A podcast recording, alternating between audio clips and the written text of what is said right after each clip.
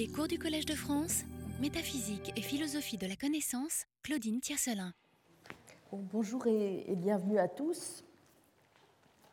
Euh, nous avons vu la, semaine dernière à quel point nous pouvions être aux prises avec des illusions métaphysiques fortes.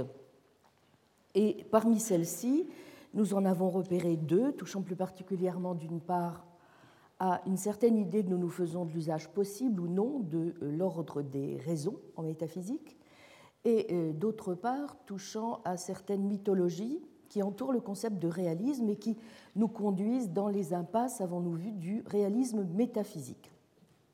Alors, nous allons euh, aborder aujourd'hui un autre type d'illusion, les illusions concernant notre usage des modalités, du moins un certain usage des modalités, et euh, donc tâchez de voir si nous pouvons euh, donc les, dissiper et, pour ce faire nous donner une méthode, celle de l'analyse conceptuelle dont euh, nous allons expliciter la nature et le fonctionnement avant d'évaluer sa pertinence pour répondre aux défis à la fois épistémologiques et métaphysiques que représente vous vous en souvenez, le euh, défi de l'intégration que nous nous sommes donné. Je ne suis pas sûre d'arriver euh, au bout de, la route aujourd'hui, donc il est fort possible, étant donné la complexité des questions que nous allons devoir euh, aborder, que je reprenne un petit peu les choses la semaine prochaine. Bien. Alors, commençons, si vous le voulez bien, par mesurer déjà la prégnance des illusions modales. Je vous l'ai dit la dernière fois, euh, la métaphysique, euh, nous le savons au moins depuis Jean Duns Scott, ne traite pas tant de ce qui est que de ce qui pourrait être. nous savons tous que les choses, le monde, au fond, sont ce qu'ils sont. Mais doivent-ils l'être? Après tout, il pourrait y avoir d'autres mondes, et puis il pourrait aussi, s'agissant de tout ce qui peuple ce monde, y avoir toute une série d'autres manières d'être. Euh, ce caractère donc foncièrement modal de la réalité, nous en faisons constamment et très naturellement l'expérience. Je vous ai dit, il faut commencer en métaphysique par tout simplement regarder euh, ce qui se passe autour de nous. Eh bien, pourquoi, pourquoi pouvons-nous dire cela? Eh bien, tout simplement parce que nous parlons tous d'objets réels, mais nous parlons aussi, et le plus naturellement du monde, de toute une série d'objets possibles, que ce soit des personnes, que ce soit des électrons, que ce soit des espèces naturelles. Par exemple, nous nous demandons si, étant donné tel spermatozoïde et tel ovule, tel enfant qui résulterait de leur union, auraient les yeux bleus, ou les yeux verts, ou les yeux marrons. Et nous, comprenons aussi, euh, tout aussi naturellement, que euh, si le spermatozoïde et l'ovule n'entrent jamais en contact, eh bien, notre pensée ne portera tout simplement sur aucun objet réel ou actuel. Si nous allons un peu plus avant dans la réflexion, et euh, c'est là une remarque très juste que fait Pénélope Mackie dans son livre très sensible de 2006, How Things Might Have Been, nous essayons de concevoir, d'imaginer ce qui peut bien déterminer au fond en quoi certaines choses auraient pu ou n'auraient pas pu être. Et nous nous heurtons d'emblée, eh bien, pas seulement parfois à de la nostalgie ou à des regrets ou à des remords ou à des espoirs, mais il faut bien le dire, à toute une série d'illusions modales. Première illusion, celle qui, croit-on, nous permettrait d'aller du concevable au possible. Hume et Descartes, pour leur part, assurément, y voyaient une transition tout à fait naturelle. C'est, disait Hume, je le cite, une maxime établie en métaphysique que tout ce que l'esprit conçoit clairement inclut l'idée d'une existence possible. Rien de ce que nous imaginons n'est absolument impossible. Nous pouvons former l'idée d'une montagne d'or et en conclure qu'une telle montagne pourrait exister effectivement. nous ne pouvons former l'idée d'une montagne sans vallée et nous la regardons comme impossible.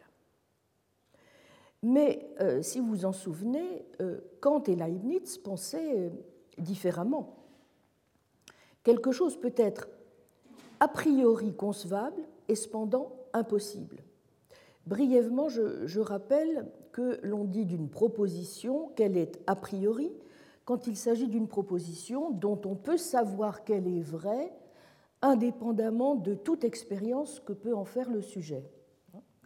Euh, parmi euh, ce qu'on appelle, euh, ce qu'on range en général sous le label des propositions a priori, eh bien, ce sont par exemple les axiomes, les règles d'inférence, les théorèmes de la logique, les axiomes, les théorèmes des mathématiques, euh, de l'arithmétique en particulier, mais aussi d'autres parties des mathématiques et d'autres sciences abstraites.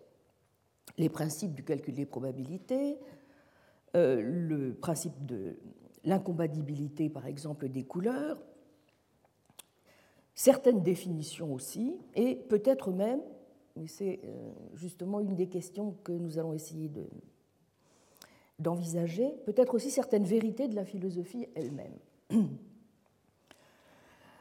Nous voici donc déjà en présence d'un premier risque d'illusion modale. Suffit-il que nous puissions concevoir, imaginer quelque chose pour que celle-ci soit possible, logiquement, physiquement, métaphysiquement? Deuxième risque d'illusion euh, modale immédiat, Suffit-il que quelque chose soit logiquement possible pour l'être physiquement ou encore pour l'être métaphysiquement? Les travaux contemporains menés autour des années 70 dans les domaines de la sémantique et de l'épistémologie modale, au premier rang desquels ceux de la très grande logicienne et philosophe Ruth euh, Barkan Marcus, euh, qui s'est éteinte avant-hier et à laquelle vous me permettrez de, dédier cette leçon en vous renvoyant à son, ouvrage majeur, Modalities. Eh bien, euh, ces travaux ont eu le mérite de remettre en cause un certain nombre d'idées que nous nous faisions sur les modalités. Les travaux de Barkhane, de Kripke, de Putnam ont en effet renforcé nos doutes sur le bien fondé de certaines de nos intuitions modales, sur l'identité, sur la nécessité, mais justement aussi, voyez-vous, sur le fait que la concevabilité soit un guide sûr de la possibilité. Tant il semble, euh, ont-ils montré que certaines vérités nécessaires ne sont elles-mêmes connaissables qu'a posteriori. Par exemple, c'est évidemment l'exemple canonique, nous pouvons concevoir que l'eau ne soit pas H2O, et pourtant, il est impossible qu'elle ne le soit pas. Elle est nécessairement H2O, bien qu'il s'agisse d'une vérité nécessaire que nous découvrons a posteriori. Ces travaux de logique et d'épistémologie mondiale ont aussi permis de mesurer la menace constante d'une confusion des différents niveaux et notamment euh, la confusion qu'on pourrait faire entre, en tout cas sur euh, le possible passage de la sémantique et de l'épistémologie à l'ontologie. L'essor euh, du modalisme, qui s'est souvent accompagné au début d'un certain essentialisme, notamment chez quelqu'un comme Kripke par exemple, a eu aussi le mérite de rappeler, ne serait-ce que parce que certains y ont parfois succombé, je vais y revenir, le risque qu'il y aurait à passer de la modalité à la réalité, à confondre ce qu'on appelle des modalités d'errer et des modalités d'édicto, à passer du registre de la nécessité d'errer à euh, celui de la nécessité métaphysique, ou encore, comme l'a rappelé avec force euh, Kit Fine, de passer de la modalité à l'essence, de revenir à des formes aussi que certains n'ont pas manqué de juger suspectes d'essentialisme, disais-je, ou encore d'entretenir un réalisme modal débridé. Car c'est une chose d'envisager divers mondes possibles en plus du monde actuel, et de doter ces mondes de leurs propres objets, entendus comme les objets réels ou actuels concrets de tel ou tel de ces mondes, comme l'a magistralement montré David Lewis, c'en est une autre de considérer que cela fait d'eux des objets actuels ou réels simplicitaires, c'est-à-dire des objets réels ou actuels de notre monde à nous.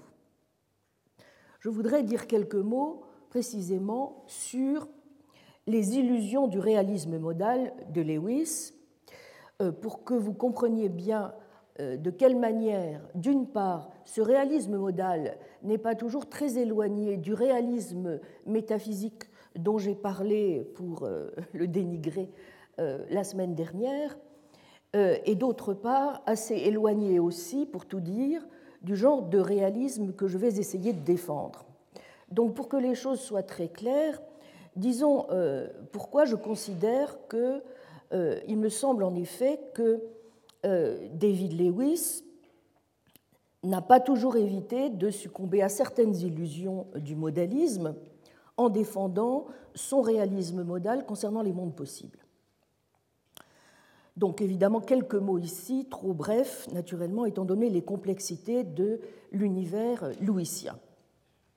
Brièvement, et même si Louis le premier s'est efforcé de répondre à ces difficultés que je vais rappeler au chapitre 2 de son ouvrage de 1986, qui est désormais traduit en français, enfin il l'est déjà depuis plusieurs années, 2007 euh, aux éditions de l'Éclat, de la pluralité des mondes. Euh, on peut faire une série de reproches à ce réalisme modal, me semble-t-il, dont le premier est d'entraîner des conséquences paradoxales. Ainsi, en interprétant sans restriction un principe de recombinaison des mondes, qu'envisage Lewis, cela veut dire que pour n'importe quelle chose susceptible d'exister, il existe un monde doté d'un double de toutes ces choses, entendons les différents mondes possibles, ce qui est contradictoire. Ensuite, a-t-on dit, si Lewis considère que tout ensemble de mondes est une proposition, il ne peut y avoir de cardinalité des mondes. Deuxième reproche qu'on peut adresser à Lewis, celui de réduire à néant nos pratiques ordinaires, le réalisme modal semble également conduire au scepticisme inductif ou encore à des résultats surprenants en philosophie morale. Si l'on, ne peut, comme le suppose Lewis, changer la nature de ce qu'il appelle le plurivers, il n'y a dès lors plus de place pour la contingence. Or, celle-ci semble requise par nos exigences morales, qui supposent que nous soyons toujours en mesure d'améliorer d'une certaine manière le cours des choses. Or, comme je l'ai dit, et je vais, je vais y revenir, il est toujours scabreux, me semble-t-il, de ne pas tenir assez compte de nos, de nos intuitions en métaphysique. Mais surtout, si l'on euh, essaie de s'appuyer sur ce modèle pour trouver des principes d'accessibilité pertinents, ce qui, je vous le rappelle, est l'un des objectifs épistémologiques majeurs du défi de l'intégration, on risque fort d'être aussi déçu par le réalisme modal que par le réalisme métaphysique. Je m'explique. Pour que la métaphysique réaliste louisienne des mondes possibles, en effet, éclaire notre connaissance modale et inversement. Il faut, en premier lieu, que nous soyons en mesure de spécifier ce que l'on entend par monde possible. Or, pour Lewis, par définition, il n'y a pas de monde impossible. Il faut donc que nous ayons en quelque sorte une conception préalable de la modalité avant même de recourir au monde possible pour expliquer cette dernière. Bref, la théorie est, on le voit, circulaire. Et on aurait du mal à lever la circularité quand bien même on entendrait les mondes possibles comme des primitifs, puisque cela reviendrait alors à transférer le problème de la compréhension des propriétés modales des objets à celui des propriétés modales des mondes eux-mêmes. De plus, comme euh, nous l'avons dit, ce qui nous importe par-dessus tout, c'est de comprendre pourquoi les objets, et non les mondes, ont les propriétés modales qui sont les leurs. On ne fait donc, ce faisant, que repousser plus loin le problème. En second lieu, on peut douter de la pertinence explicative de la théorie. Lorsque nous disons, exemple que je reprends à Kripke, Humphrey aurait pu gagner l'élection, pour ne pas prendre d'autres noms euh, propres en ce moment, c'est de Humphrey que nous parlons et non de tel homologue, je traduis ainsi counterpart, même si la traduction canonique n'est pas celle-là. Je n'aime pas beaucoup contrepartie, qui ne me paraît pas être du tout le terme français. Réplique me paraît aussi euh, euh, problématique. Je crois que c'est plutôt homologue qui permet de traduire counterpart. En tout cas, euh, c'est de Humphrey que nous parlons et non de tel ou tel homologue, comme propose de l'envisager Lewis. En quoi cela est-il pertinent pour ce qu'aurait pu faire Humphrey que dans un autre monde, un autre individu, aussi ressemblant soit-il à Humphrey, fasse quelque chose, y compris quelque chose de très semblable à ce qu'aurait pu faire Humphrey? Alors, la réponse de Lewis consiste à dire que l'autre monde contenant l'homologue de Humphrey représente notre Humphrey comme gagnant l'élection, par le biais peut-être de, dit Lewis, de constituants appropriés ou peut-être par magie. alors, pourquoi pas aussi bien, en ce cas, en faisant le portrait d'Humphrey ou en écrivant un scénario? En quoi, en d'autres termes, ce qui se passe dans un autre monde, dont la caractéristique est d'être de surcroît comme c'est le cas pour les mondes louisiens, d'être causalement isolés et spatio-temporellement disjoints d'une autre, nous permet-il en quoi que ce soit de connaître ou même de comprendre tout simplement ce qui aurait pu arriver à Humphrey? Lewis critique, comme on le sait, plusieurs formes d'erzatzisme qu'il oppose à sa conception des mondes possibles, et notamment l'erzatzisme magique, mais on peut se demander s'il ne lui oppose pas une conception tout aussi magique. Sans doute, et nous retrouvons ici, me semble-t-il, les illusions du réalisme, l'un des problèmes majeurs du réalisme modal louisien est-il, comme y a fort justement euh, insisté Robert Stolnaker dans une série d'articles regroupés en 2003 dans Ways a World Might Be, de défendre un réalisme extrême des mondes possibles. On le voit aussi bien dans les difficultés euh, qui sont les siennes pour rendre compte de la connaissance, vous le voyez, des mondes possibles, que pour proposer une analyse vraiment substantielle du contenu, qui soit par ailleurs en accord avec sa propre théorie des mondes possibles. S'agissant du premier point, quelques remarques. Euh, ce point n'est pas sans rappeler les difficultés évoquées par Benasseraf. Je dis au passage que Paul Benasseraf nous fera l'honneur d'être présent en mai prochain à l'occasion d'un colloque que nous co-organisons avec l'Institut d'histoire et de philosophie des sciences, qui sera précisément consacré au dilemme de Benasseraf, euh, et euh, où nous aborderons toute une question de philosophie des mathématiques. Bon, les difficultés évoquées par Benasseraf à propos de la connaissance des entités mathématiques, dont j'avais parlé dans ma leçon inaugurale. Quel est le problème qu'on appelle dilemme de Béla-Séraph C'est celui-ci. Si les entités mathématiques, n'est-ce pas, n'ont pas d'existence, sont abstraites, et si toute connaissance, en revanche, implique un contact causal avec les objets, comment expliquer la connaissance que nous en avons? Eh Bien, vous voyez, euh, le réaliste modal est un petit peu confronté au même type de, problème il est obligé de souligner que nous connaissons l'existence de toutes les personnes, de tous les objets physiques, actuels ou simplement possibles, de la même manière et donc d'une manière qui n'implique pas de lien causal avec eux. La connaissance des choses actuelles est distinctive non pas en raison de la nature des choses, mais parce que c'est une connaissance, dit Lewis, indexicale, c'est-à-dire une connaissance non pas seulement de l'existence des choses, mais du fait que nous sommes dans une relation particulière avec elles. Mais s'il en est ainsi, il nous faut donc justifier toutes nos croyances ontologiques impersonnelles uniquement sur des bases a priori ce qui euh, euh, remarque Bob Snowlaker, est tout de même, en tout cas pour ceux qui n'ont pas un goût prononcé pour des bases qui seraient uniquement a priori un peu dures à avaler. Bref, vous voyez, c'est le premier point. Comment pouvons-nous connaître les mondes possibles? Comment pouvons-nous y accéder? La difficulté, me semble-t-il, reste entière. Justement, on peut le mesurer à la manière dont Louis se propose d'expliquer comment nous pouvons rendre, et c'est le deuxième point, rendre compte du contenu des attitudes propositionnelles et des actes de langage. Louis considère en effet que l'on doit penser ou définir l'ensemble des mondes doxastiquement accessibles, non pas par les propositions que croit l'agent, mais, dit-il, en termes de quelque chose comme les mondes épistémiquement ou doxastiquement accessibles. Fin de citation.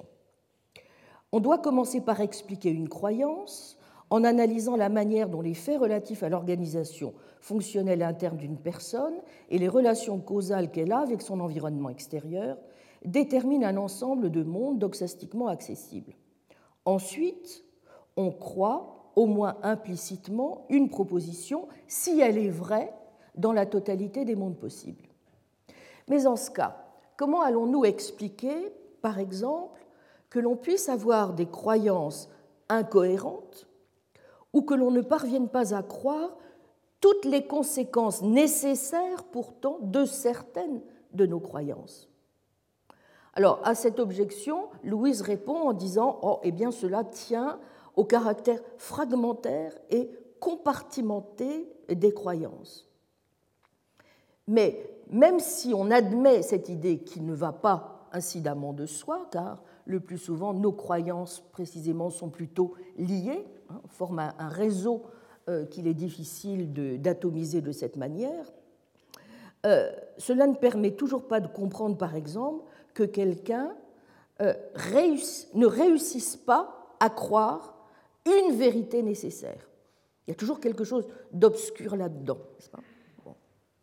Bref, si nous pouvons ne pas connaître une vérité nécessaire, ou croire faussement une proposition impossible, c'est, peut-on considérer, parce que nous ne comprenons pas la phrase qu'elle exprime.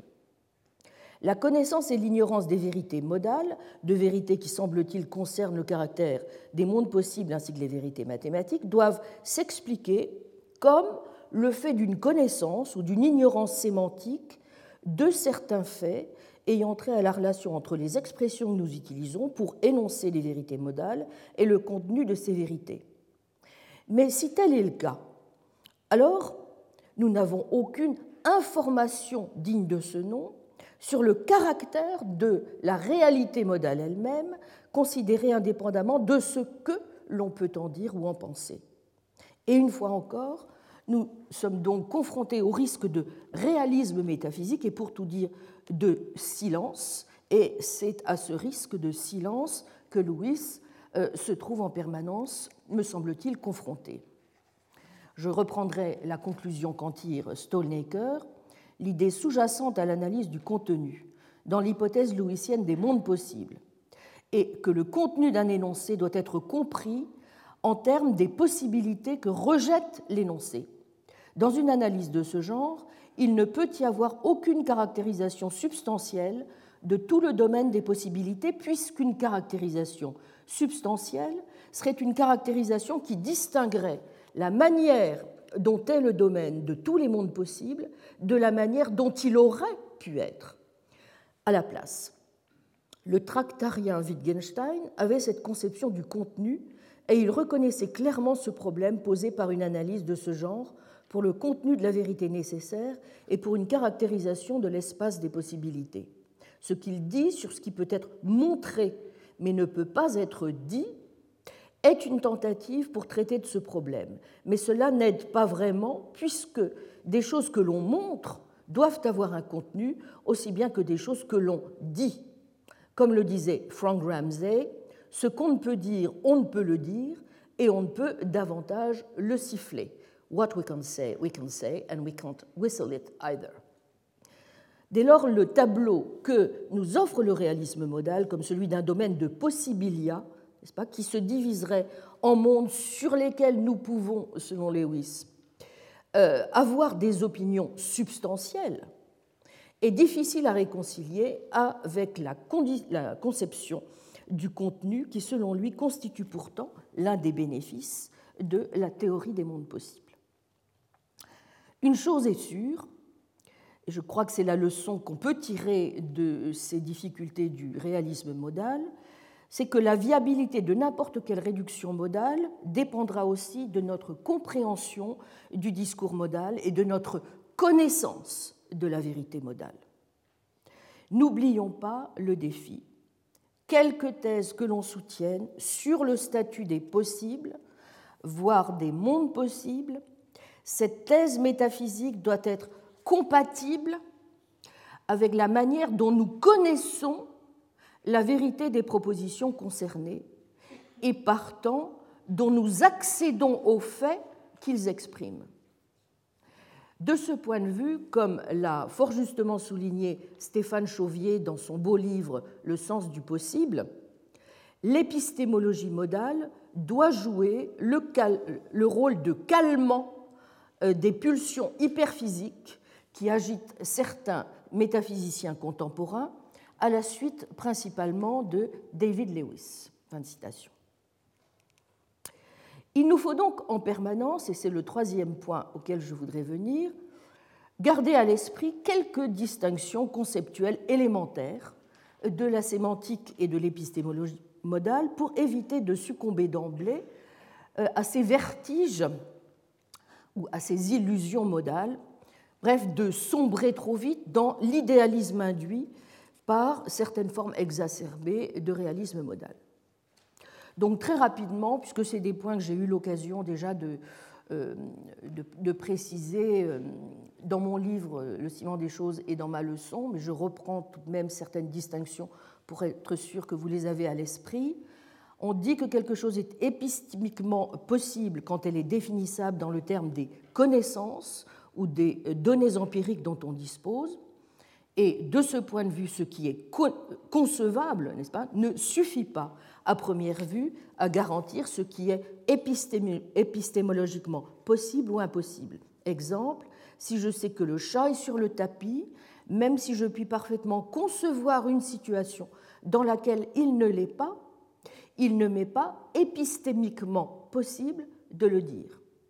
Deuxièmement, une chose, dira-t-on, est logiquement possible si et seulement si on y trouve, premièrement, aucune contradiction, soit relativement aux, euh, aux lois standards de la logique, soit relativement aux lois de la physique ou de la biologie, si c'est dans ces domaines, n'est-ce pas, qu'on euh, examine les propositions.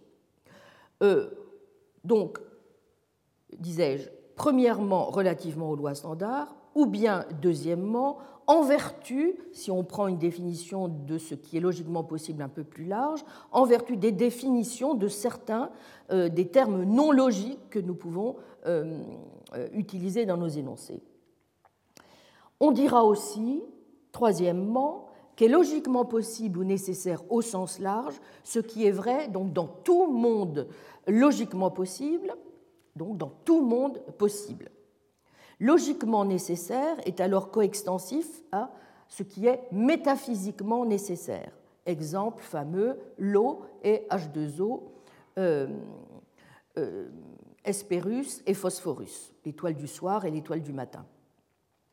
Cette proposition, objecteront certains, peut ne pas être vraie dans tous les mondes logiquement possibles, mais d'autres, qui ont d'autres intuitions modales, n'est-ce pas, euh, objecteront que euh, peut-être elle, elle, n'est pas vraie dans tous les mondes logiquement possibles. Euh, bien, excusez-moi.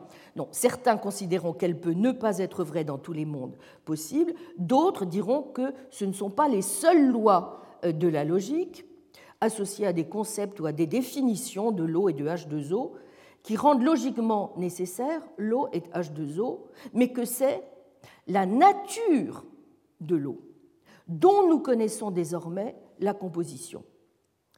Et évidemment, on peut comprendre ainsi pourquoi, in fine, la nécessité logique tend pour certains à se confondre avec la nécessité métaphysique, puisque vous voyez, on fait référence cette fois à la nature de ce sur quoi porte, n'est-ce pas, l'énoncé.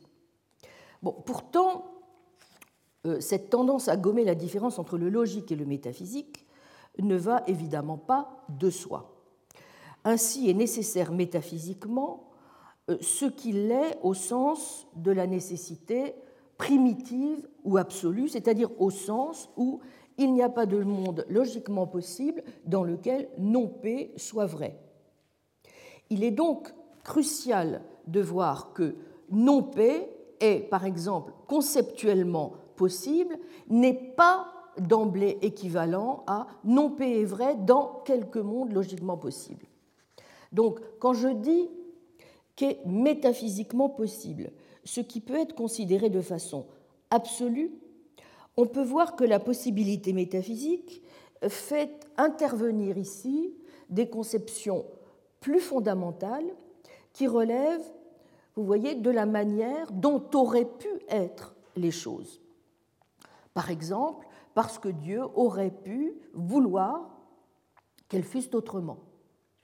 Et en ce sens, eh bien justement, on tente à opposer ce qui est actuel au sens de réel et ce qui est possible. P, dit-on, est actuel ou réel si et seulement P est dans le monde actuel, et P est métaphysiquement possible si et seulement si P est dans quelque monde possible. Mais cette caractérisation, une fois encore, nous allons le voir, est problématique.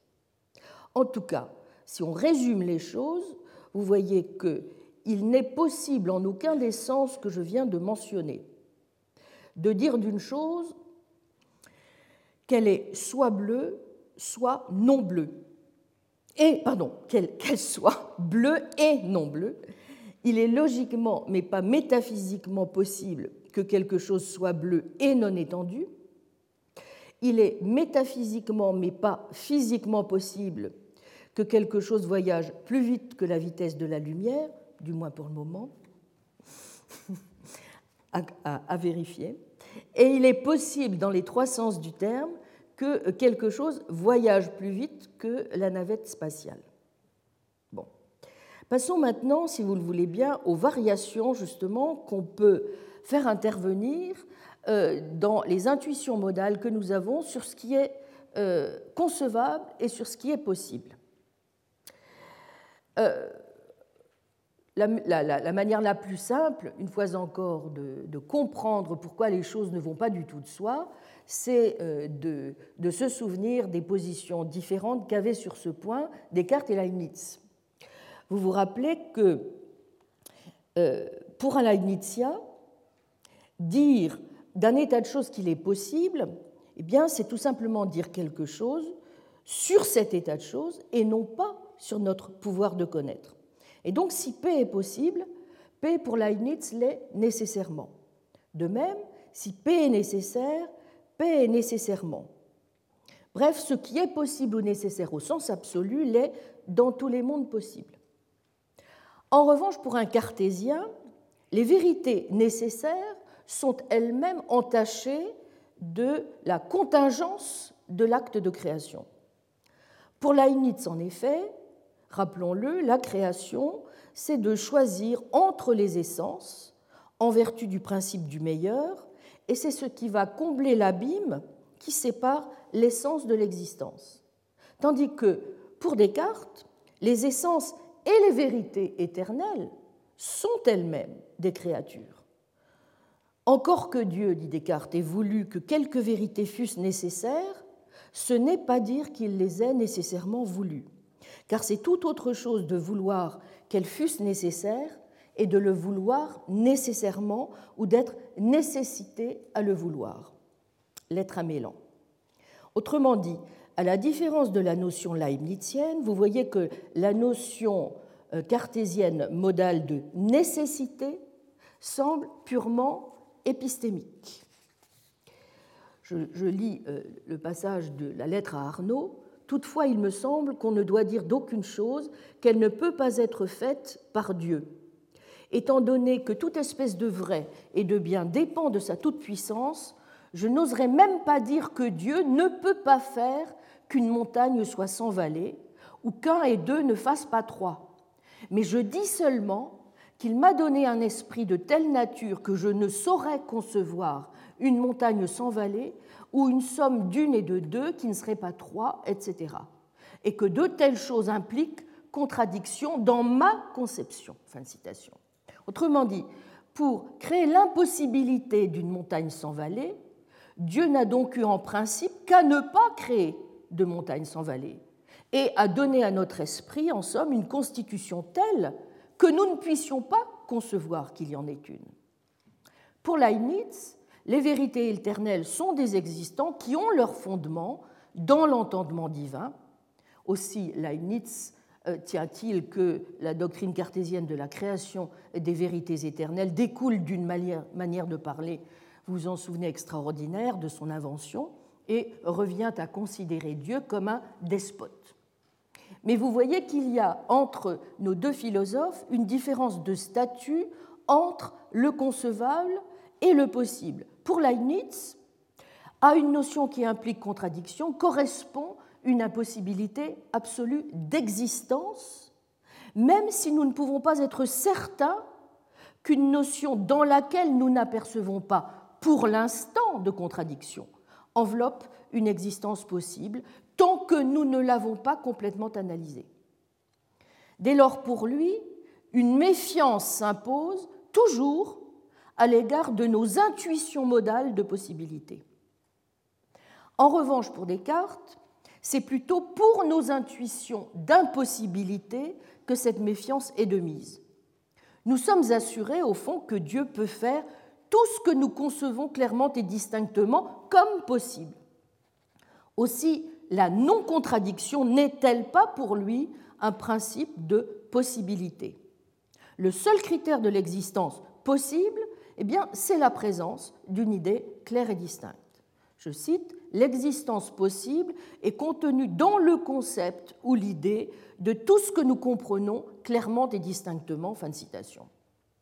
Toutefois, nous ne sommes pas assurés que Dieu ne puisse pas faire ce que pour notre part nous concevons comme impossible, même si l'on entend par là ce qui est explicitement contradictoire.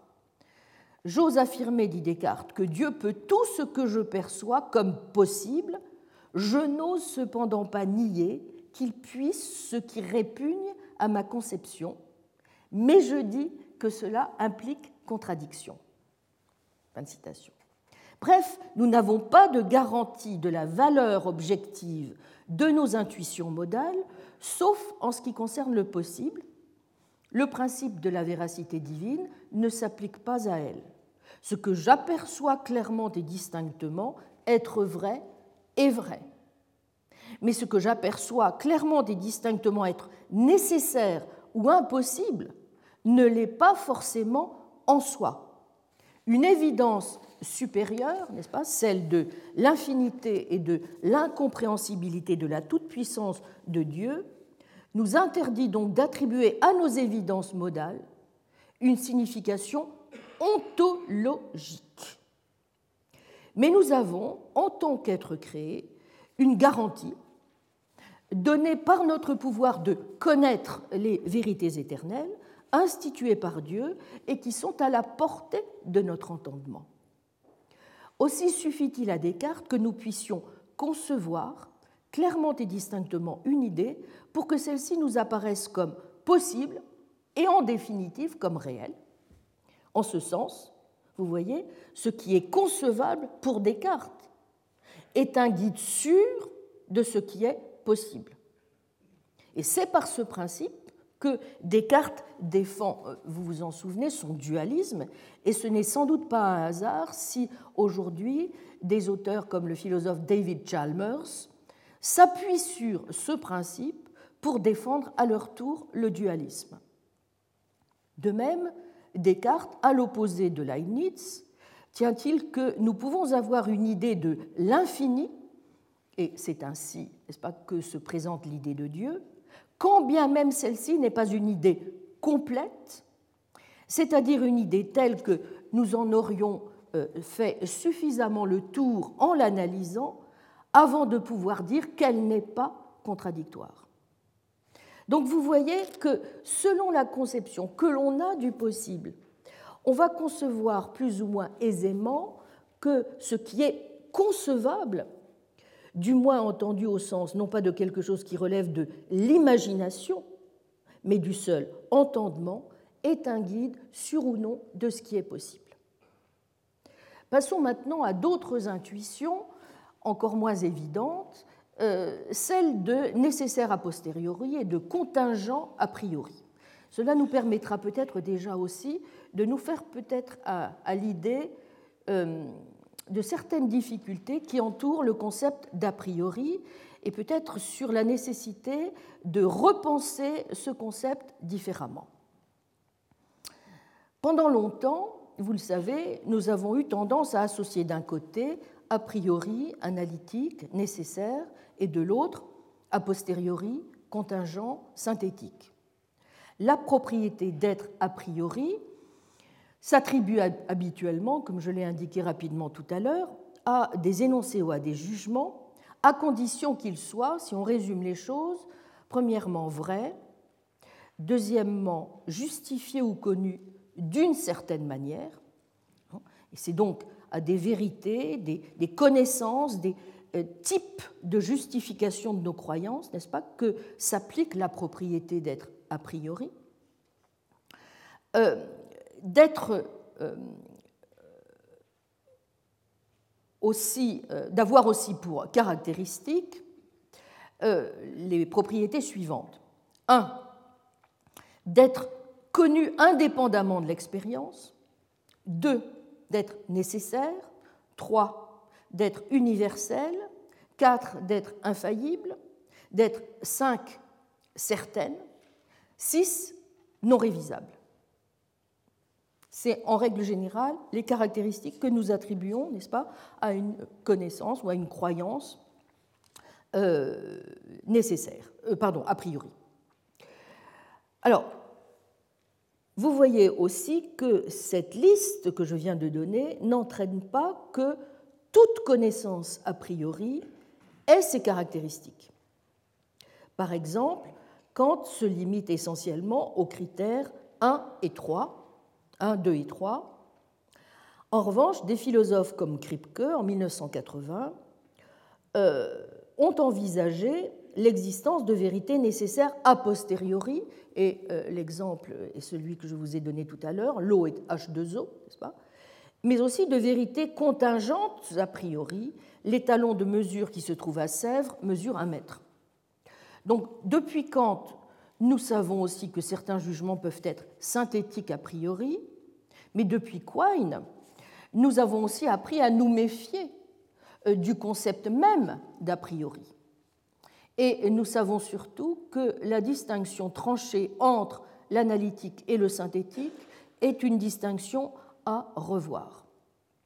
Alors, indépendamment de cela, chacun de ces critères est ambigu, et en particulier celui de nécessité. La nécessité dont il s'agit ici est-elle une nécessité métaphysique ou une nécessité épistémique? Par exemple, quand on dit que les vérités mathématiques sont a priori il n'est jamais très clair, du moins qu'on puisse dire, euh, euh, si euh, ce qu'on veut dire par là, c'est qu'elles sont nécessaires au sens métaphysique d'errer, n'est-ce pas, ou elles désigneraient des entités qui existeraient donc nécessairement dans la réalité.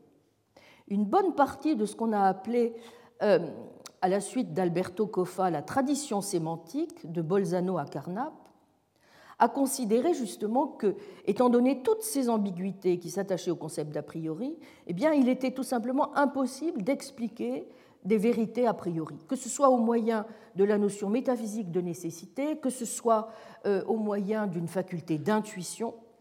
Et les philosophes de cette tradition ont d'abord cherché à expliquer plutôt la notion d'a priori par la notion d'analyticité. Carnap a proposé en retour d'expliquer cette dernière en recourant à celle de convention linguistique.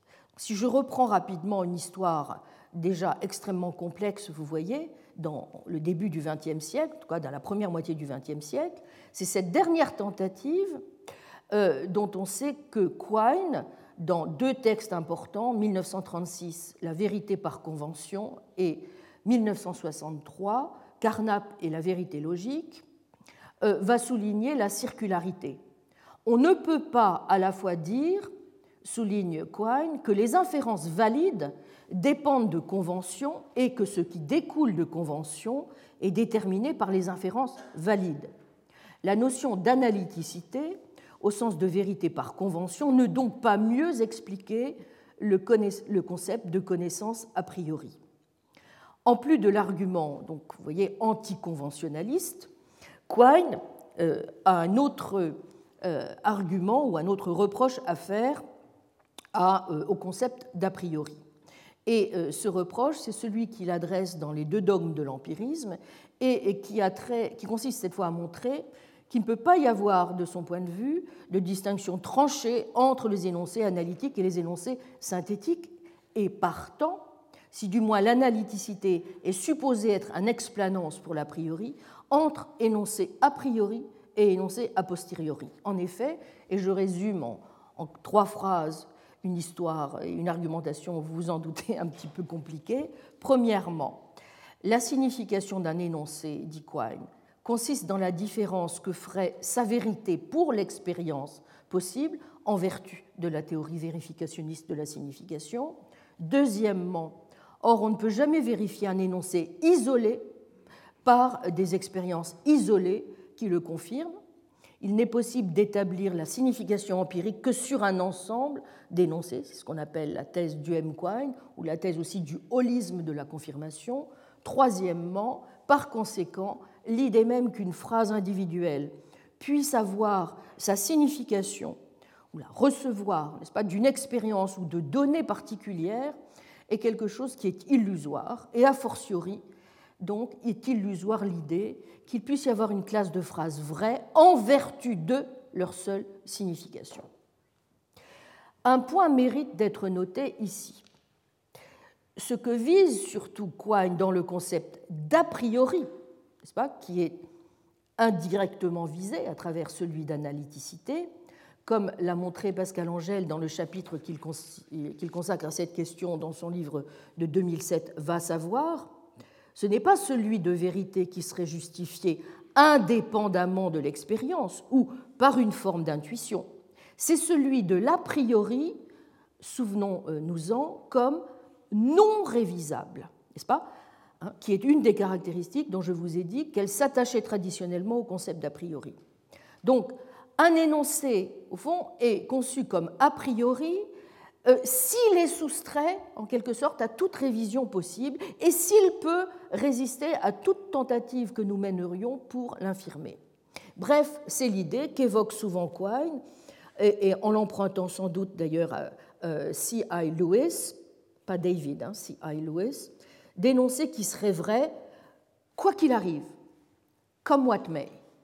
C'est-à-dire qui serait tel que euh, aucune croyance future, n'est-ce pas, ne pourrait euh, le réviser. Cela veut dire aussi, contrairement à l'idée souvent associée à l'a priori dans l'acception traditionnelle que je vous ai rappelée, que rien n'interdirait, vous voyez, qu'une vérité empirique puisse être, en ce sens, a priori, si nous ne trouvons pas de moyen de la réviser. C'est-à-dire si, en quelque sorte, elle pouvait avoir peut-être le statut de ces gonds dont parle Wittgenstein dans De la certitude, c'est-à-dire être au fondement inébranlé de nos certitudes, mais justement un fondement non justifié qui, par le fait même, permettrait à la porte de tourner, mais un fondement qui, justement, comme les gonds d'une porte, tient bon. N'est-ce pas? Bien. Alors, ce qui est intéressant, c'est que l'argument des deux dogmes quainiens a précisément pour but de montrer qu'il n'existe aucune classe intangible de cette nature.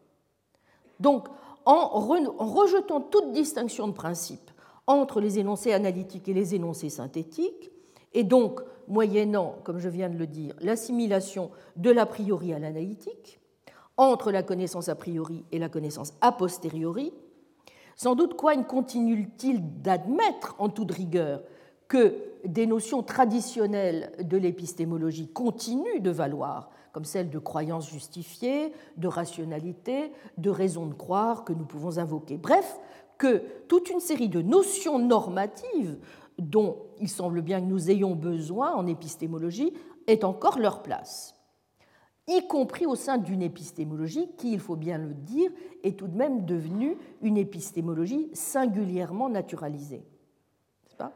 Mais, et c'est ça qui est intéressant, si l'enquête demeure bien, donc en toute rigueur, soumise à des normes et à des valeurs, Quine prend bien soin aussi d'ajouter, premièrement, qu'il ne s'agit pas ici de valeurs qui seraient ultimes, ou, par exemple euh, qui s'inspireraient d'impératifs catégoriques, et deuxièmement, il prend soin d'ajouter que euh, ces notions doivent être en fait remplacées par une description purement causale de ce qui se produit entre ce qu'il appelle des entrées torrentielles et des sorties maigres, des inputs. Bon. En d'autres termes, vous voyez que le normatif, y compris dans le domaine moral, finit par devenir descriptif. De même, Quine, je, vous prie d'être attentif à ce point parce que nous aurons l'occasion de voir justement quel sens nous pourrions donner si nous partions de principes de cette nature à une métaphysique qui s'inspirerait d'une manière ou d'une autre, n'est-ce pas, euh, d'une épistémologie naturalisée de cette sorte. Si nous essayons de pousser jusqu'au bout un projet qui consisterait à éliminer toute trace d'a priori dans le sens de ce que certains essaient de faire d'une métaphysique scienticisée ou naturalisée.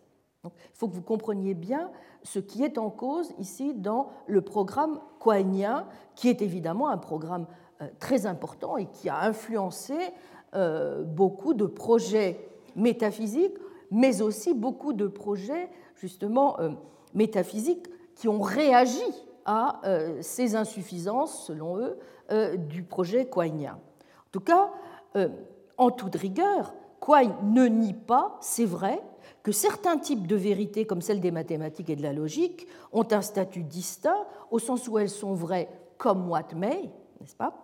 Et donc ont bien un caractère a priori, ou, dit-il encore, obvi, hein, au, moins au, sens, au moins au sens où tout le monde, dans une communauté linguistique donnée, donnera son assentiment à ces vérités, quelles que soient ses raisons, de même qu'il incombera une traduction correcte parce qu'il faut sauver l'obvi, dit Quine, euh, ou suivre le principe de charité, de traduire ces énoncés obvi d'une langue dans des énoncés qui soient eux-mêmes obvi. Et donc, c'est la raison, du reste, pour laquelle la logique est pour lui à part parmi les sciences. Ces déductions ne sont pas des observations. La logique, du moins la logique du premier ordre, est certaine parce que complète et obvi.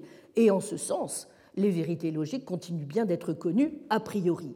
Mais même en ce cas, vous voyez, il s'agit tout de même d'un concept relativement édulcoré, si j'ose dire, d'a priori.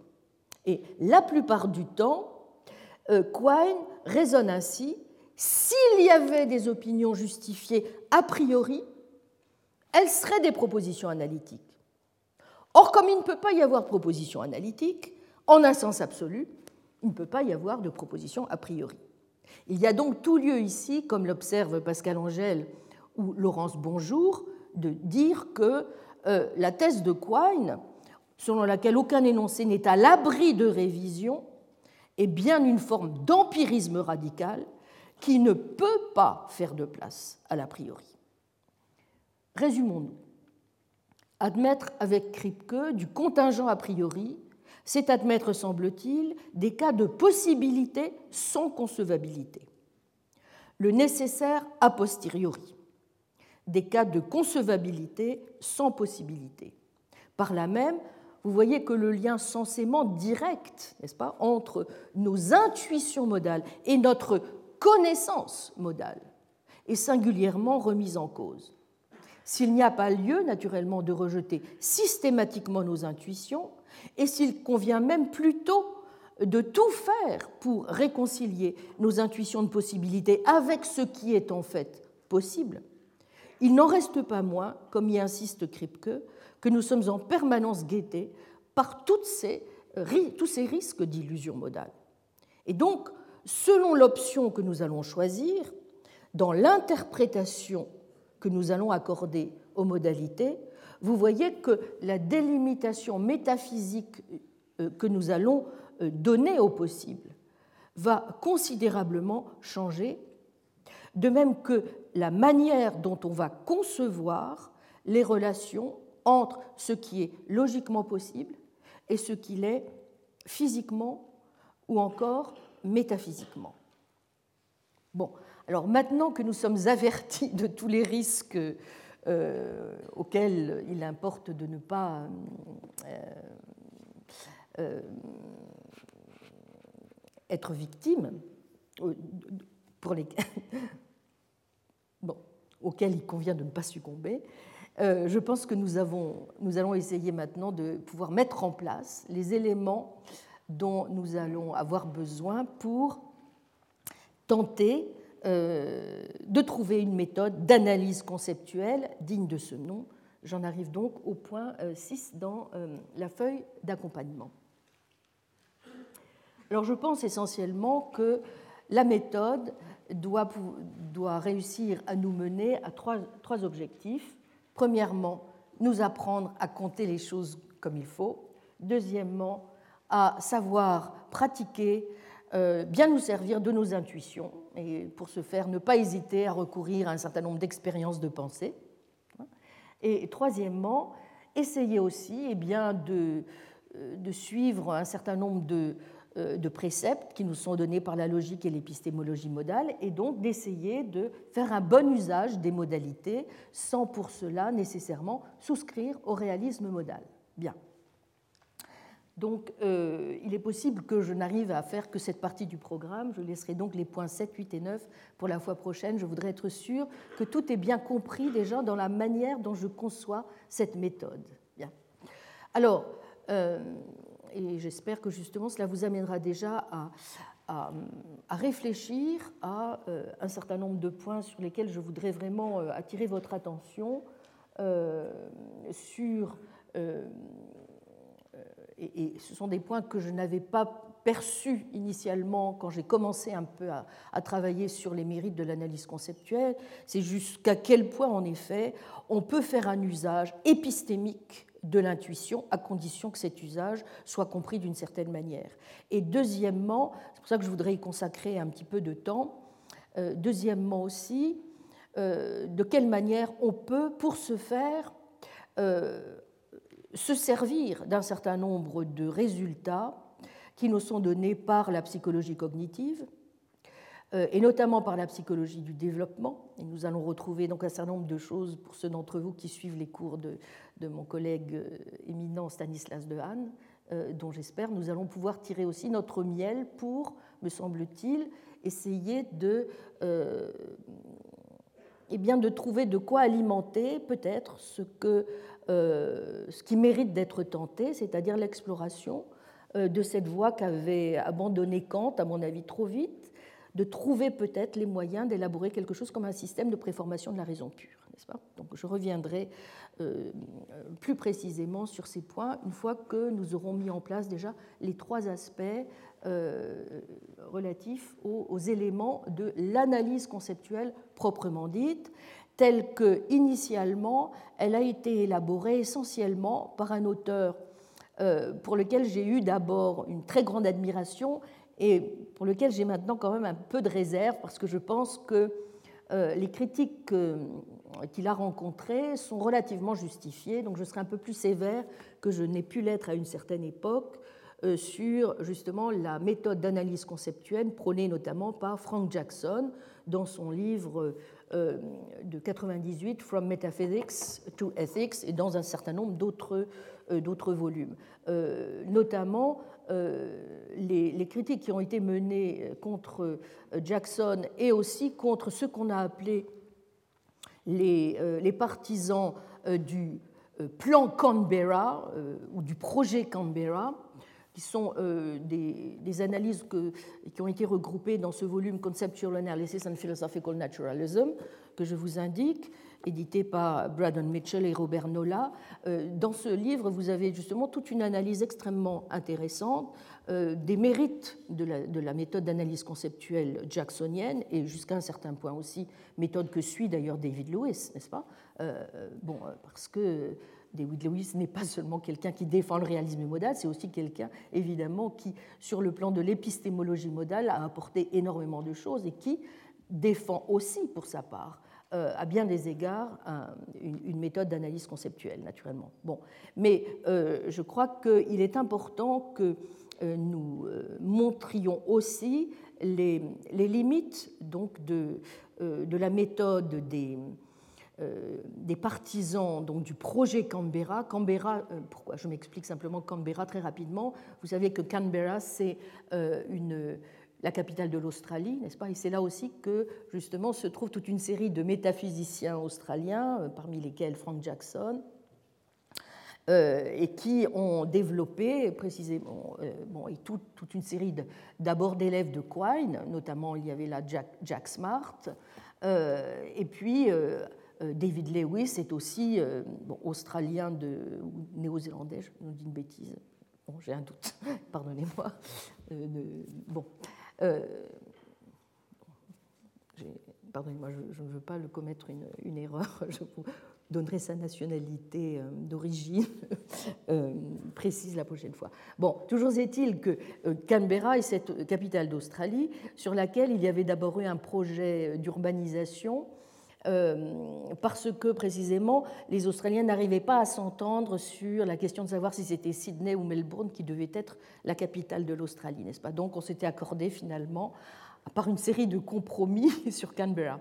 Alors donc, quand les métaphysiciens de l'université de Canberra, qui sont en même temps donc euh, euh, les partisans de l'analyse conceptuelle, parlent de Canberra Plan, c'est aussi ironiquement parce que justement ils se sont rendus compte petit à petit que leur propre projet, n'est-ce pas, euh, n'était pas à l'abri d'un certain nombre de, difficultés et que peut-être cela les obligeait à, trop de compromissions et qu'il fallait peut-être euh, finalement essayer de, lever ces, difficultés en euh, n'adoptant pas euh, en toute rigueur le programme tel qu'il avait été initialement proposé. Bien. Alors, erreur ou pas, essayons d'abord tout de même de dire tout le bien qu'on peut penser de cette méthode, car ses mérites ne sont pas minces. Pourquoi ils ne sont pas minces? Eh bien, d'abord parce que, vous vous souvenez, c'est un point sur lequel j'ai beaucoup insisté, euh, la première chose que doit savoir faire un métaphysicien qui se respecte, c'est en général de savoir compter. Quand je vous disais qu'il devait avoir quand même quelques petites compétences en mathématiques, des compétences vraiment très élémentaires, n'est-ce pas simplement C'est vrai qu'il doit, s'il veut du moins s'occuper de l'ameublement ontologique du monde, eh bien, il doit s'efforcer de ne pas multiplier les entités de ce monde plus que nécessaire, d'abord, et en second lieu, euh, il ne doit pas seulement non plus s'employer à déterminer ce qu'il y a, hein, et donc à ne pas mettre euh, plus de choses qu'il n'en faut, mais il doit aussi savoir, au fond, déterminer le mode d'être particulier de telle ou telle chose. Bon, donc c'est bien à la recherche de propriétés réelles qu'il part, et donc pas seulement évidemment de prédicats, de concepts, encore moins de mots. Vous comprenez tout de suite que cela veut dire que l'analyse conceptuelle n'est pas une analyse que nous allons devoir entendre simplement au sens d'une analyse linguistique où euh, on prendrait en considération uniquement ce qui relève de telle ou telle langue, mais que ce n'est pas non plus quelque chose qui se résumerait à une pure et simple analyse logique. Hein. Euh, Ajoutons ensuite un deuxième impératif qu'a le métaphysicien. Quand il essaie de trouver au fond de quelle propriété le monde est fait, il ne s'interroge pas évidemment sur n'importe quelle propriété. Il essaie euh, surtout de s'intéresser aux propriétés qui comptent, si vous voulez. Que veux-je dire par là C'est-à-dire aux propriétés qui ont une certaine incidence sur ce qu'est un objet. Bon. Bref, si vous voulez, il s'intéresse plutôt à ce qui, dans une chose, est essentiel que ce qui est accidentel. Et ce qui justifie, a fortiori, ou non, que l'on établisse une distinction dans une chose entre ses propriétés essentielles, ou euh, dirons-nous ses propriétés définitionnelles, et ses propriétés accidentelles. Donc, pour ce faire, il va donc commencer par faire une chose, eh bien, essayer de comprendre sur quoi euh, s'appuyer pour que euh, les classifications qu'il opère euh, dans la nature sont vraiment des classifications valables. Mais comment? Eh bien justement, tout l'intérêt de la démarche que prône quelqu'un comme Jackson, c'est de dire que pour ce faire, il ne va pas uniquement devoir, euh, si vous voulez, se livrer à une analyse qui serait purement a priori. Hein, et vous voyez que, naturellement, il y a là derrière, euh, je dirais, un certain héritage quainien et une certaine méfiance à l'égard du domaine de l'a priori que l'on sent, parce qu'il y a aussi la volonté d'inscrire un tel programme dans une perspective naturaliste, y compris même dans une perspective, pour Jackson, physicaliste du monde. Vous voyez? Bon. Donc, euh, l'idée est qu'on on va essayer de combiner dans l'analyse conceptuelle un certain nombre d'éléments a priori, mais on va aussi essayer de retenir euh, ce qui relève de ce que Jackson appelle notre réseau d'intuition et d'expériences communes, bref, de ce qui nous paraît le plus central, le plus évident, eh bien, dans ce que nous pensons, c'est-à-dire dans ce qu'on appelle euh, couramment euh, notre psychologie ordinaire ou populaire. Et donc, euh, l'analyse conceptuelle va consister, en mêlant ces deux, ces deux aspects, vous voyez, à procéder, comme dit Jackson, par une analyse conceptuelle par intuition sur des cas possibles. C'est ça, la, la méthode. Bon. Alors, intuition et expérience de pensée, qu'est-ce que ça veut dire? Ça veut dire que, vous voyez, et c'est pour cela que nous aurons besoin, euh, sinon tout à l'heure, la semaine prochaine, de regarder d'un petit peu plus près, justement, du côté de la psychologie cognitive. Cela veut dire que, dans un, dans un premier temps, le métaphysicien va simplement rassembler, comme peuvent le faire le biologiste, l'économiste, le physicien, le psychologue cognitif, les éléments de la théorie commune populaire ou euh, plus ou moins euh, déjà, euh, comment dirais-je, bon, adossés à une théorie scientifique, qui vont constituer un réseau de principes. Et puis, dans un second temps, eh bien, là encore, la démarche est donc, vous voyez, très proche de celle que l'on peut euh, adopter dans le domaine de n'importe quelle science de la nature, il va s'employer à tester ces intuitions qui, vous voyez, et c'est ça qui est déjà très intéressant, fonctionnent tout de suite, au fond, comme euh, à un niveau pré-théorique, peut-on dire, mais surtout comme des hypothèses. C'est ça qui est intéressant. Donc il va s'employer à les tester, et donc si besoin est, c'est ça qui est intéressant, ensuite à les réviser. Bon. Donc au cours de cette première étape, il va donc euh, commencer à essayer de voir comment il peut démêler tous les liens qu'il y a entre ces concepts, donc les circonstances dans lesquelles ils apparaissent, n'est-ce pas? Et là, justement, euh, euh, toute l'analyse de la manière dont Suzanne Carré, par exemple, explique l'origine de nos concepts, n'est-ce pas est extrêmement intéressante, elle et en particulier parce que justement c'est elle qui a fait le livre le plus important, me semble-t-il, ces dernières années sur cette question de savoir comment nous pouvons donner sens à quelque chose qui relèverait de l'origine même dont nous acquérons des, dont nous avons des concepts, puis dont nous les développons, euh, eh bien, euh, nous devons évidemment essayer d'accumuler toutes les informations possibles pour essayer d'y voir le plus clair dans ce réseau d'intuition et de connaissances d'arrière-plan. Euh, un point intéressant tout de suite à noter, c'est que on va s'appuyer ici. Donc vous voyez pourquoi cela fonctionne déjà comme une heuristique on va s'appuyer en particulier sur le caractère souvent contradictoire de nos intuitions.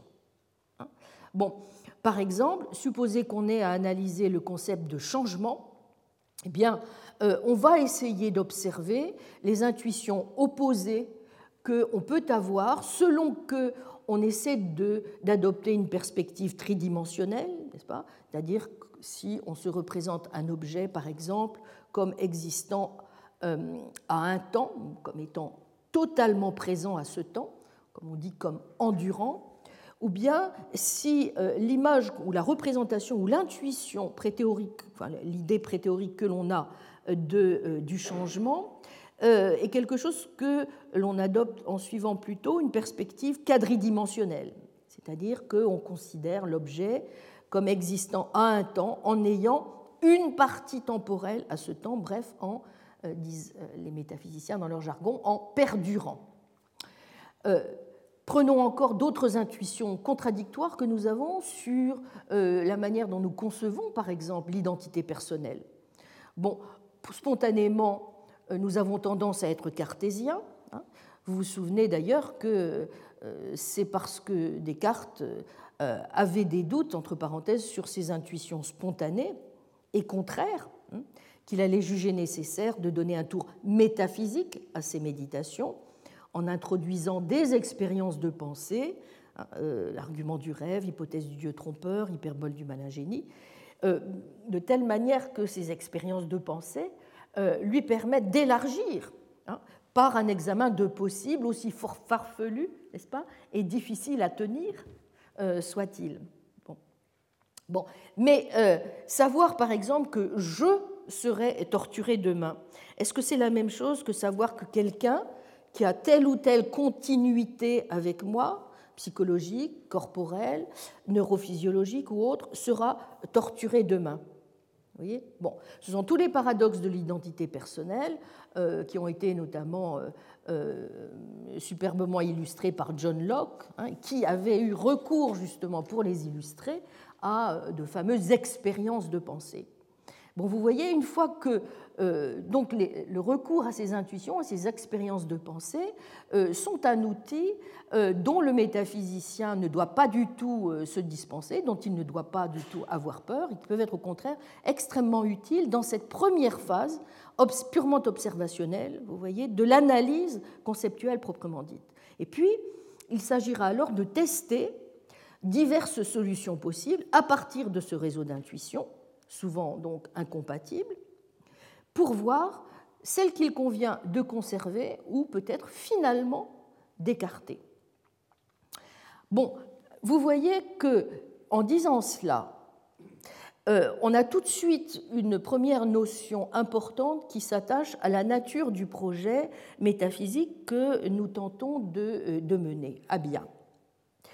Si euh, le point de départ, en quelque sorte, est un point de départ assez proche de ce qu'on pourrait appeler un point de départ euh, ridien hein, ou mouréen.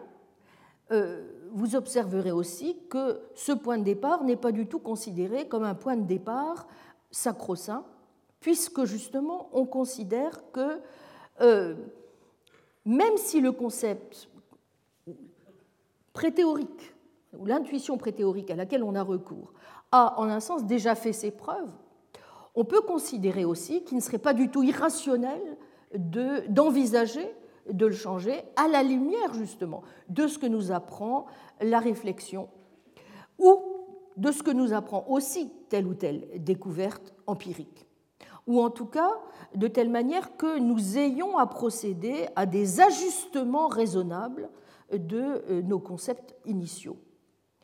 Et donc, une première leçon qu'il faut tirer de cette première étape de la méthode d'analyse conceptuelle, c'est que, évidemment, cela veut dire que la métaphysique ne peut pas s'entendre dans un projet de ce type comme une aventure euh, universelle, nécessaire, mais beaucoup plus comme une aventure dans laquelle nous devons admettre le principe du faillibilisme. C'est un principe de base, n'est-ce pas, de notre démarche.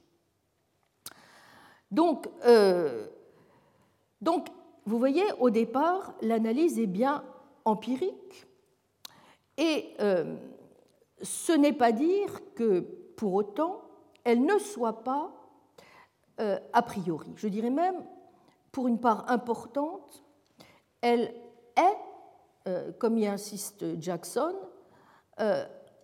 pour une part importante, c'est une opération qui est menée a priori.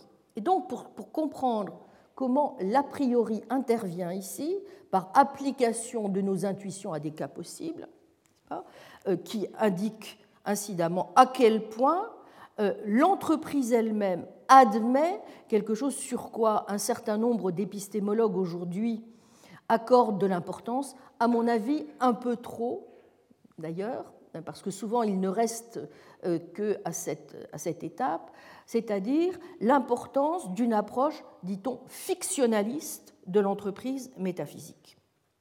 Là encore, c'est une entreprise euh, qui euh, n'a rien que de très classique. Vous vous souvenez peut-être de ce que disait Leibniz, quelques règlements que les hommes fassent pour leur dénomination et pour les droits attachés au nom, pourvu que leur règlement soit suivi ou lié et intelligible, il sera fondé en réalité et il ne saurait se figurer des espèces que la nature qui comprend jusqu'aux possibilités n'est faite ou distinguée avant eux.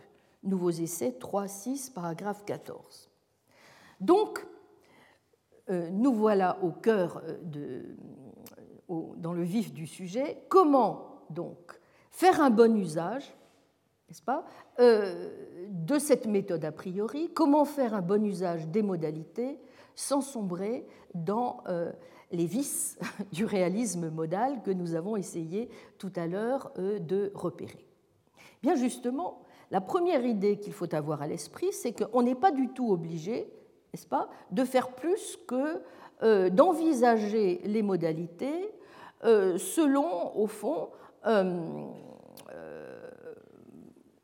selon les modalités simplement non autologiques du réalisme modal, c'est-à-dire qu'on n'est pas obligé de considérer que les possibilités que nous allons faire intervenir doivent renvoyer à telle ou telle thèse ontologique sur les dites possibilités, n'est-ce pas?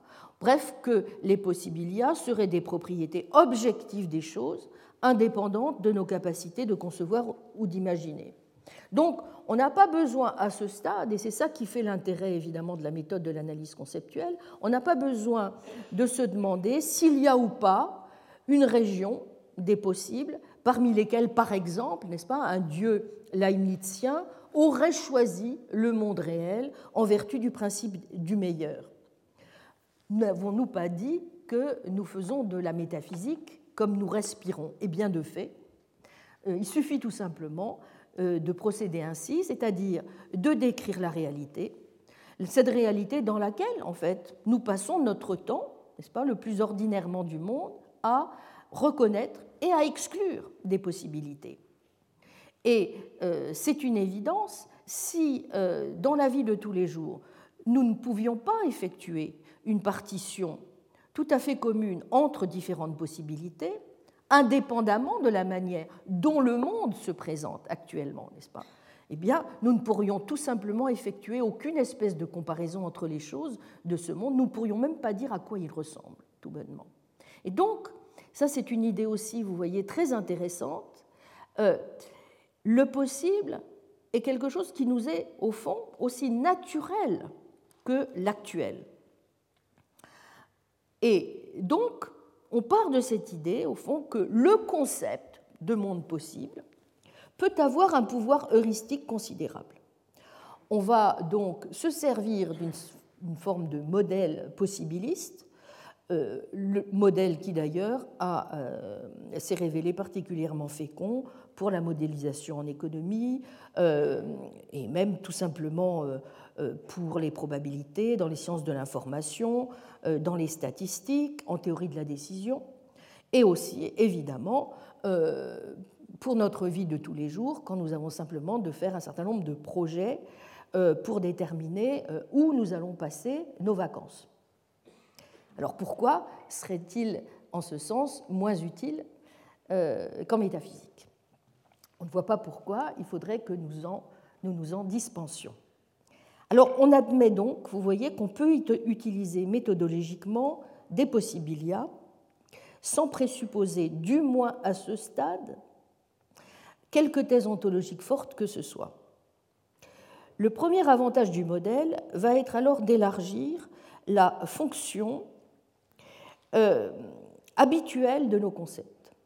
Par exemple, en ne prenant plus pour seul critère d'identité conceptuelle ce qu'on appelle la coextension nécessaire.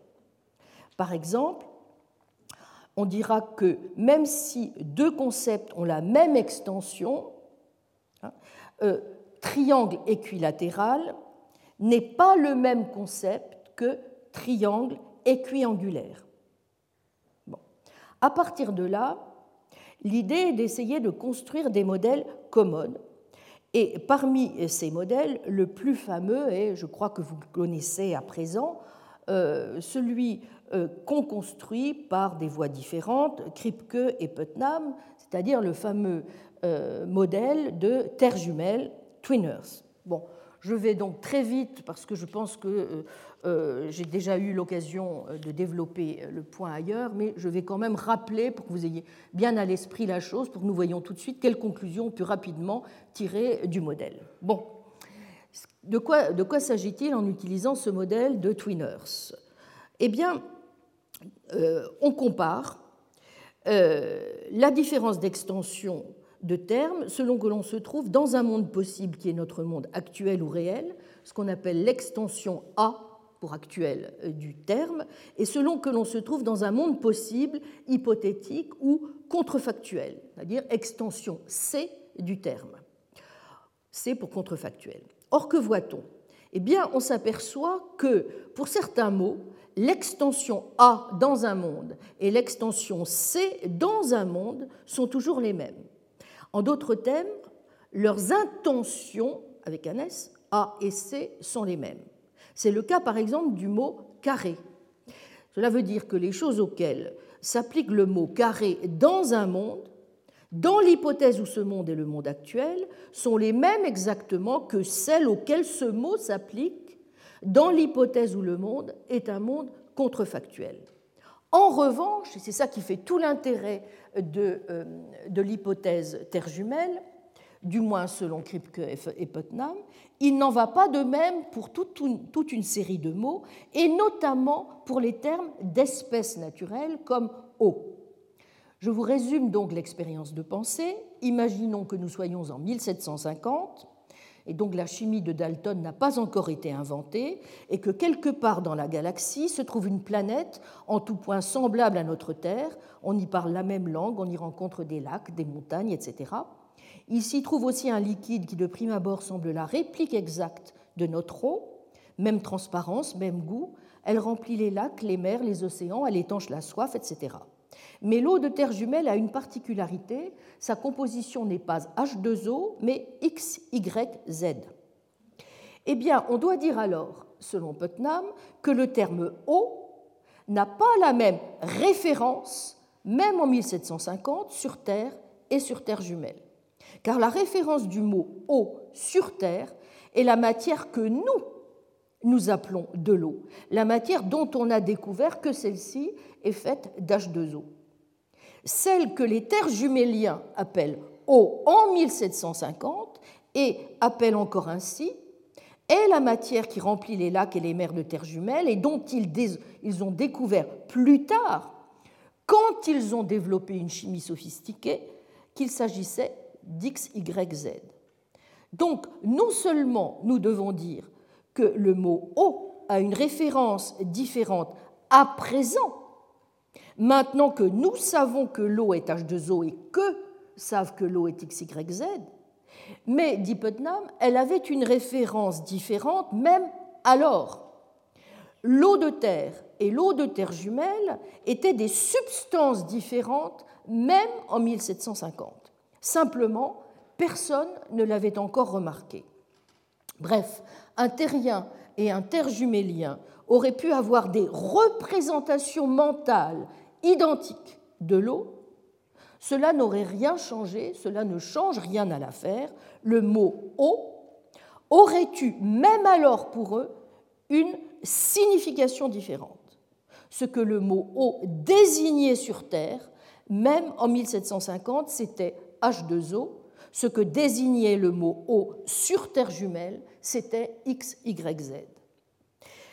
Première leçon qu'on doit tirer de l'expérience, ce qui règle donc en définitive la question, ou ce qui, dit-on encore, fixe la référence du terme eau, c'est pour Putnam non pas tant, non pas seulement, n'est-ce pas, la question de savoir à quel réseau de lois le liquide obéit, que, dit-il, la question de savoir s'il possède la composition chimique, que nous connaissions cette composition chimique ou pas, qu'il obéisse à ces lois ou pas, que nous les connaissions toutes ou pas, que possède et auquel obéit la matière, que sur Terre nous appelons eau. Donc, même si Putnam soutient que, les, je cite, les planètes éloignées dans l'univers réel jouaient exactement le même rôle dans sa discussion que les situations hypothétiques, donc les mondes possibles, dans celle de Kripke, qui euh, a construit un modèle mais un, peu, un petit peu différemment, il reste vrai que l'on peut analyser l'expérience de Terre jumelle de deux manières. Soit en pensant à cette dernière comme à une planète éloignée, mais relevant néanmoins de notre galaxie et donc de notre monde actuel, ce qui semble être l'option de Putnam, soit comme relevant d'un monde possible entièrement différent. Mais vous voyez alors que dans la première version, nous mesurons toute l'importance qu'a eu notre contact avec l'eau pour déterminer la référence du mot eau, ce que Putnam appelle aussi la contribution de l'environnement. Si le XYZ le liquide de terre jumelle, une planète située par exemple dans l'orbite de la Terre mais de l'autre côté du Soleil, ne compte pas pour de l'eau, c'est parce que ce n'est pas avec XYZ que nous avons été en contact lorsque le mot eau et ses dérivés ont été introduits. Dans la deuxième version, qui est plutôt la version que propose Saül Kripke, nous apprenons que le terme eau est un, ce qu'il appelle un désignateur rigide même si Terre jumelle est simplement la Terre ou son homologue, counterpart, dans un autre monde possible, et que dans ce monde XYZ est un liquide aquatique, et ce avec quoi nous, pas les terres juméliens, sommes en contact, il ne compte pas pour de l'eau. Le terme eau, dans notre bouche, sous notre plume, dénote rigidement tout ce qui est actuellement un liquide aquatique, et ce avec quoi nous, où certains de nos ancêtres linguistiques ont été en contact. Donc vous voyez que, sans même entrer dans le détail de ces expériences de pensée, nous pouvons déjà tirer certains enseignements de ces intuitions métaphysiques que sont nos intuitions communes appliquées à des situations possibles pour mieux caractériser et donner sens à ce que nous devrions pouvoir appeler une authentique connaissance modale. Nous apprenons ainsi quoi? Premièrement, que l'extension d'un terme dans un monde actuel et dans un monde contrefactuel n'est pas la même. Que l'eau soit ou non un désignateur rigide, pour Putnam comme pour Kripke, ce que dénote le mot eau dans un monde est ce qui est commun aux exemplaires de liquide aquatique avec lesquels nous avons été en contact la première fois, lors de son baptême, dirait Kripke, par notre communauté linguistique. C'est ce que nous savions en quelque sorte tous sur l'eau, y compris avant 1750, avant de découvrir sa composition chimique. C'est ce qu'on appelle l'extension A de eau dans ce monde, dans l'hypothèse où ce monde est le monde actuel, que ce soit H2O, XYZ ou quoi que ce soit d'autre. Mais ce que dénote eau dans n'importe quel monde, dans l'hypothèse où ce monde est un monde contrefactuel, c'est H2O parce que le liquide aquatique dans le monde actuel est H2O et rien d'autre. Deuxième leçon. Pour connaître l'extension C, c'est-à-dire l'extension contrefactuelle, n'est-ce pas, d'un terme, il nous faut donc, vous voyez, connaître quelque chose du monde actuel. Cela signifie que lorsque l'extension A et l'extension C d'un terme diffèrent pour certains mondes, il y a entre elles une différence cruciale de statut épistémique. Même si nous comprenions le terme eau avant 1750, nous ne connaissions pas son extension C à un monde pour quelque monde autre que le monde actuel. Par quoi nous ne voulons pas forcément dire que nous ignorions son essence, même si en effet l'essence, pourrait dire certains, est quelque chose que l'on connaît rarement. Mais que pour repérer l'eau dans un monde possible, dans un monde contrefactuel, il nous faut connaître quelque chose, il faudra vraiment nous souvenir de cela quand nous défendrons notre propre version réaliste, il nous faut connaître quelque chose sur les relations qu'il y a entre le monde contrefactuel et le monde actuel. Or, ce n'était pas possible, ou ce n'était possible, n'est-ce pas, qu'après avoir découvert que dans le monde actuel, H2O est le liquide aquatique. En revanche, nous connaissions l'extension A de O pour n'importe quel monde. Pourquoi? Eh bien parce que l'extension A de O ne dépend pas de la nature du monde actuel. Notre ignorance du monde actuel n'importe pas pour la connaissance des extensions A des mots, puisque nous ignorions l'extension A de O dans le monde actuel avant 1750 et étions néanmoins capables d'identifier l'extension A de O dans ce monde et en fait dans tous les mondes. Or, et c'est là euh, ce par quoi je voudrais terminer, ce que l'on peut connaître indépendamment de ce que l'on peut connaître par ailleurs du monde est quelque chose évidemment qui peut être dit a priori. Cela veut donc dire que les réponses aux questions relatives à l'expérience C dépendent généralement de la nature du monde actuel et sont a posteriori. En revanche, la partie de l'entreprise qui consiste à se demander quelles choses sont des cas à ce monde, dans l'hypothèse où ce monde est le monde actuel, peut à bon droit être considérée comme la partie proprement a priori de l'analyse conceptuelle, puisqu'elle ne dépend en rien de la question de savoir quel monde est en fait le monde actuel, tout comme la question de savoir ce qu'il faut faire s'il fait beau ne dépend pas de la question de savoir s'il fait beau ou non. Cela veut donc dire que l'analyse conceptuelle, et c'est un mérite extrême qui, euh, vous voyez, nous oblige euh, à reconsidérer singulièrement euh, la réhabilitation possible du domaine de l'a priori en métaphysique. L'analyse conceptuelle permet donc déjà de définir et d'identifier ce dont on parle, de répondre à la question de savoir si la manière dont sont les choses données dans tel vocabulaire rend vrai une explication donnée dans tel autre. Et une fois encore, ce n'est pas rien quand on songe à quel point il importe d'avoir les idées claires en métaphysique et de ne pas prendre à tort, comme nous y exhortaient Peirce et Wittgenstein, une simple différence dans nos mots ou dans nos idées pour une différence dans les choses. Il semble bien donc, du moins dans l'étape thérapeutique indispensable euh, qui doit être la nôtre dans le projet que nous nous donnons, que nous ayons tout intérêt à l'adopter en métaphysique. Voilà. Cela ne signifie pas qu'elle n'a pas aussi quelques euh, quelques petits problèmes, mais ce sont justement ces problèmes sur lesquels je reviendrai euh, l'an prochain. Euh, pardon, pas l'an prochain, excusez-moi, la, semaine, la semaine prochaine, en vous remerciant beaucoup de votre attention. Retrouvez tous les contenus du Collège de France sur www.colège-2-france.fr.